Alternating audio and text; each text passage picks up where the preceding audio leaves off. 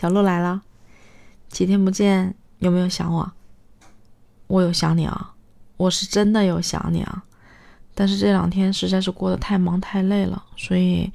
没有时间上来聊一聊。为啥这么累啊？最近在休假，按理说休假应该是过得很轻松、很惬意，出去度个假之类的。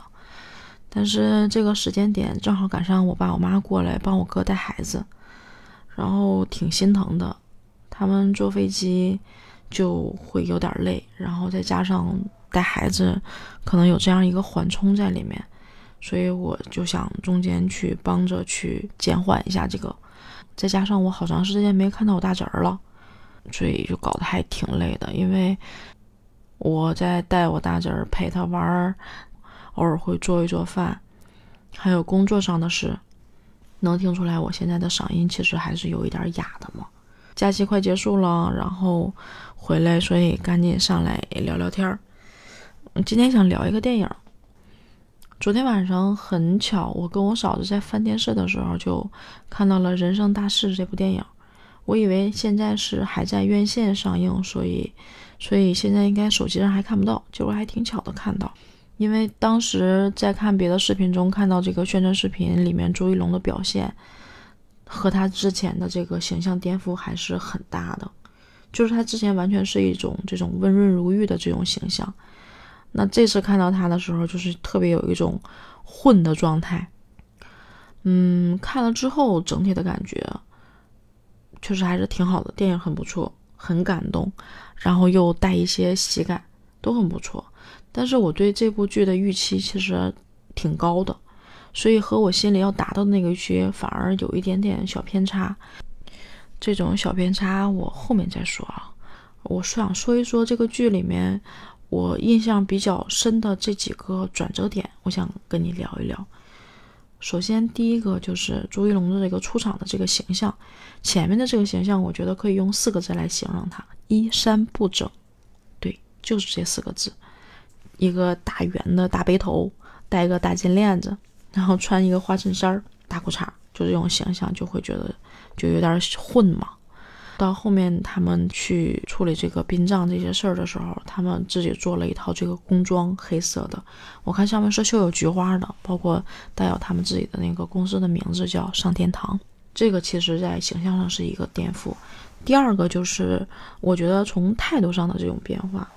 就是对待这个职业的这个态度的变化，然后我刚刚也说了他的那个形象嘛，但是从他的言谈举止里面也能透露出这种状态，就是嚼着口香糖或者随地吐痰，然后抽烟。包括用有一个镜头是他用那个给死人烧纸的那个盆儿，从那盆儿里面拿出一张烧的纸，然后去点烟的这么一个镜头，嗯，其实是有态度在里面。但是他在前面就去给这个尸体去做这个处理的时候，你能看出来他的专业和用心，嗯，就是态度是态度，但是用心还是用心的。到后面的时候。嗯，他们就是你，你看他有一个镜头是那个，嗯，抬铃，然后喊口号，喊着号子走下来的那那一段，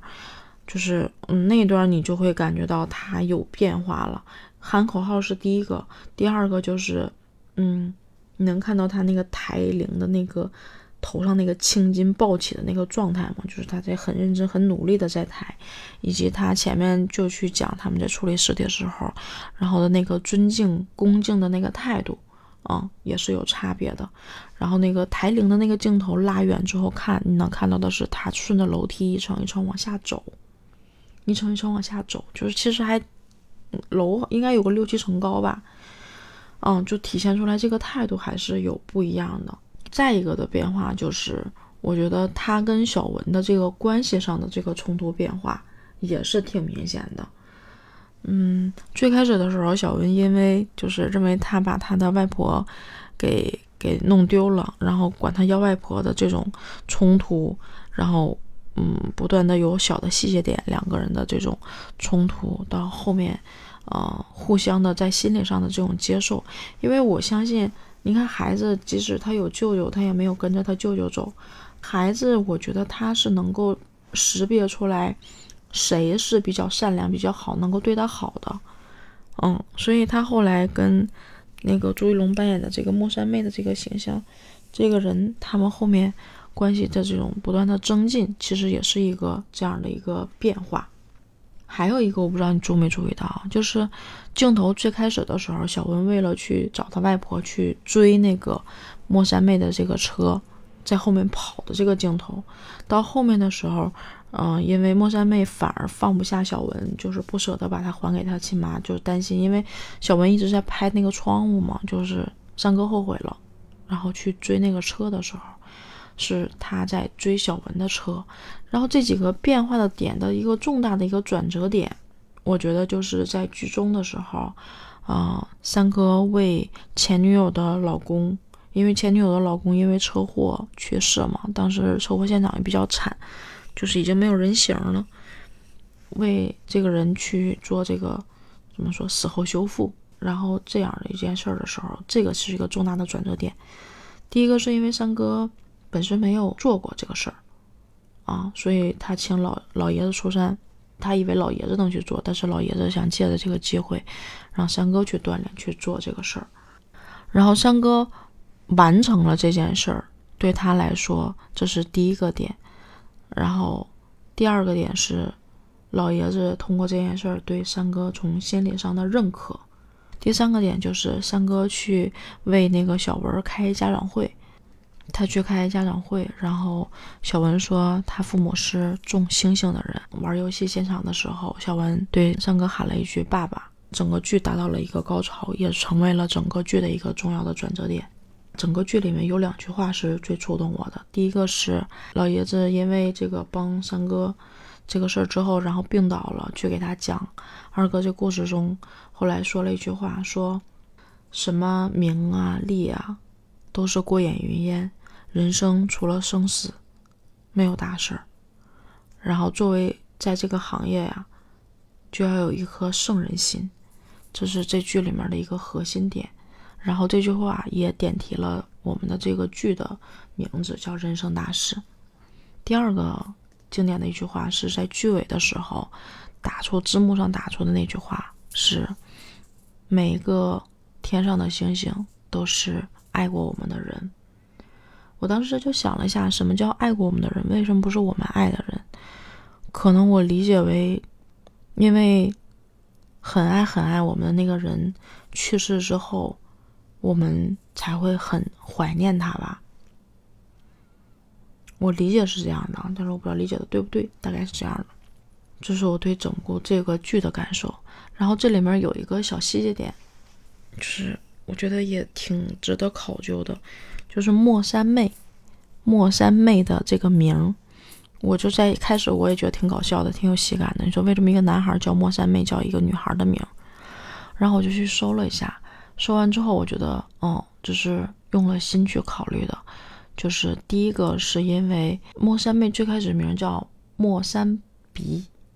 鼻和妹在他们那个方言里面会有一个谐音，会读的有点像，读着读着后来就改名叫了莫三妹。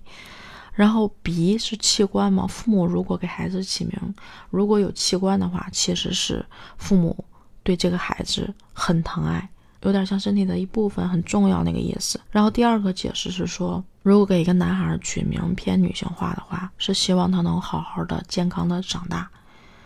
哦，因为这个点，我就想到了开始的时候，三哥说他没有见过二哥，我就想可能是因为老爷子当年。二儿子没了之后，这种巨大的伤痛，然后迎来老三对老三的这个疼惜、担心，所以会起这样的一个名字吧，就还是挺有深意的。嗯，然后接着我想说一说，就是为什么我说这部剧我对他期望很高，但是最后那个高点没达到呢？我想了想，为什么？就是这部剧里面，我看完之后的感触说很感动，剧情很好。细节很好，演技都很好，都在线，都很好。但是呢，就是我觉得它要有一个嗯颗粒度的变化，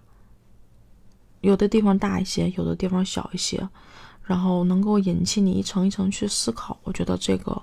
可能是一个升华的点吧。但总体来说，这部剧真的不错，我强烈推荐你可以看一看，还是挺值得看的。好吧。今天的分享就到这儿，嗯，拜拜。